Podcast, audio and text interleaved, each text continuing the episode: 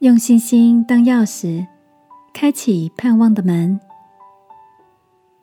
晚安，好好睡，让天父的爱与祝福陪你入睡。朋友，晚安。今天的你期待着什么事吗？同学 Sandy 是一位讲师，外貌清秀，气质出众。大学毕业后。他先当了好几年的广播主持人。三年前，Sandy 选择辞去了广播工作，专职成为一位分享人际沟通主题的讲师。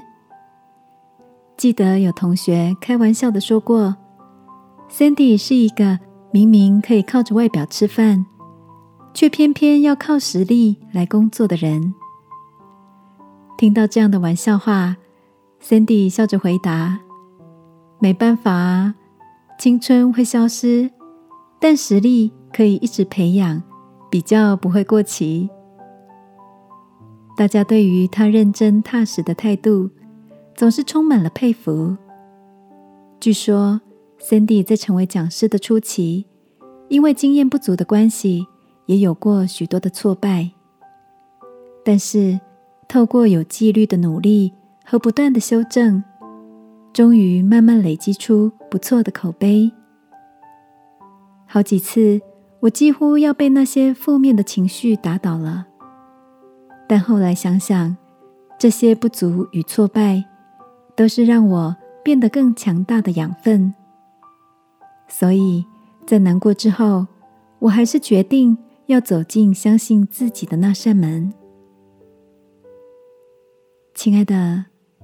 正在某个目标前进的你，有过这样的经历吗？觉得好像失去了信心，也怀疑自己没有达成任务的能力。今晚，我想跟你分享天赋的一句鼓励：忍耐生老练，老练生盼望。希望我们都能用信心的钥匙，努力开启通往盼望的那扇门。一起来祷告，亲爱的天父，谢谢你透过挫折来锻炼我，在不足的地方提升能力，储备更丰富的能量精力。祷告，奉耶稣基督的名，阿门。晚安，好好睡。祝福你，每次停下来都能再次。带着信心前进。耶稣爱你，我也爱你。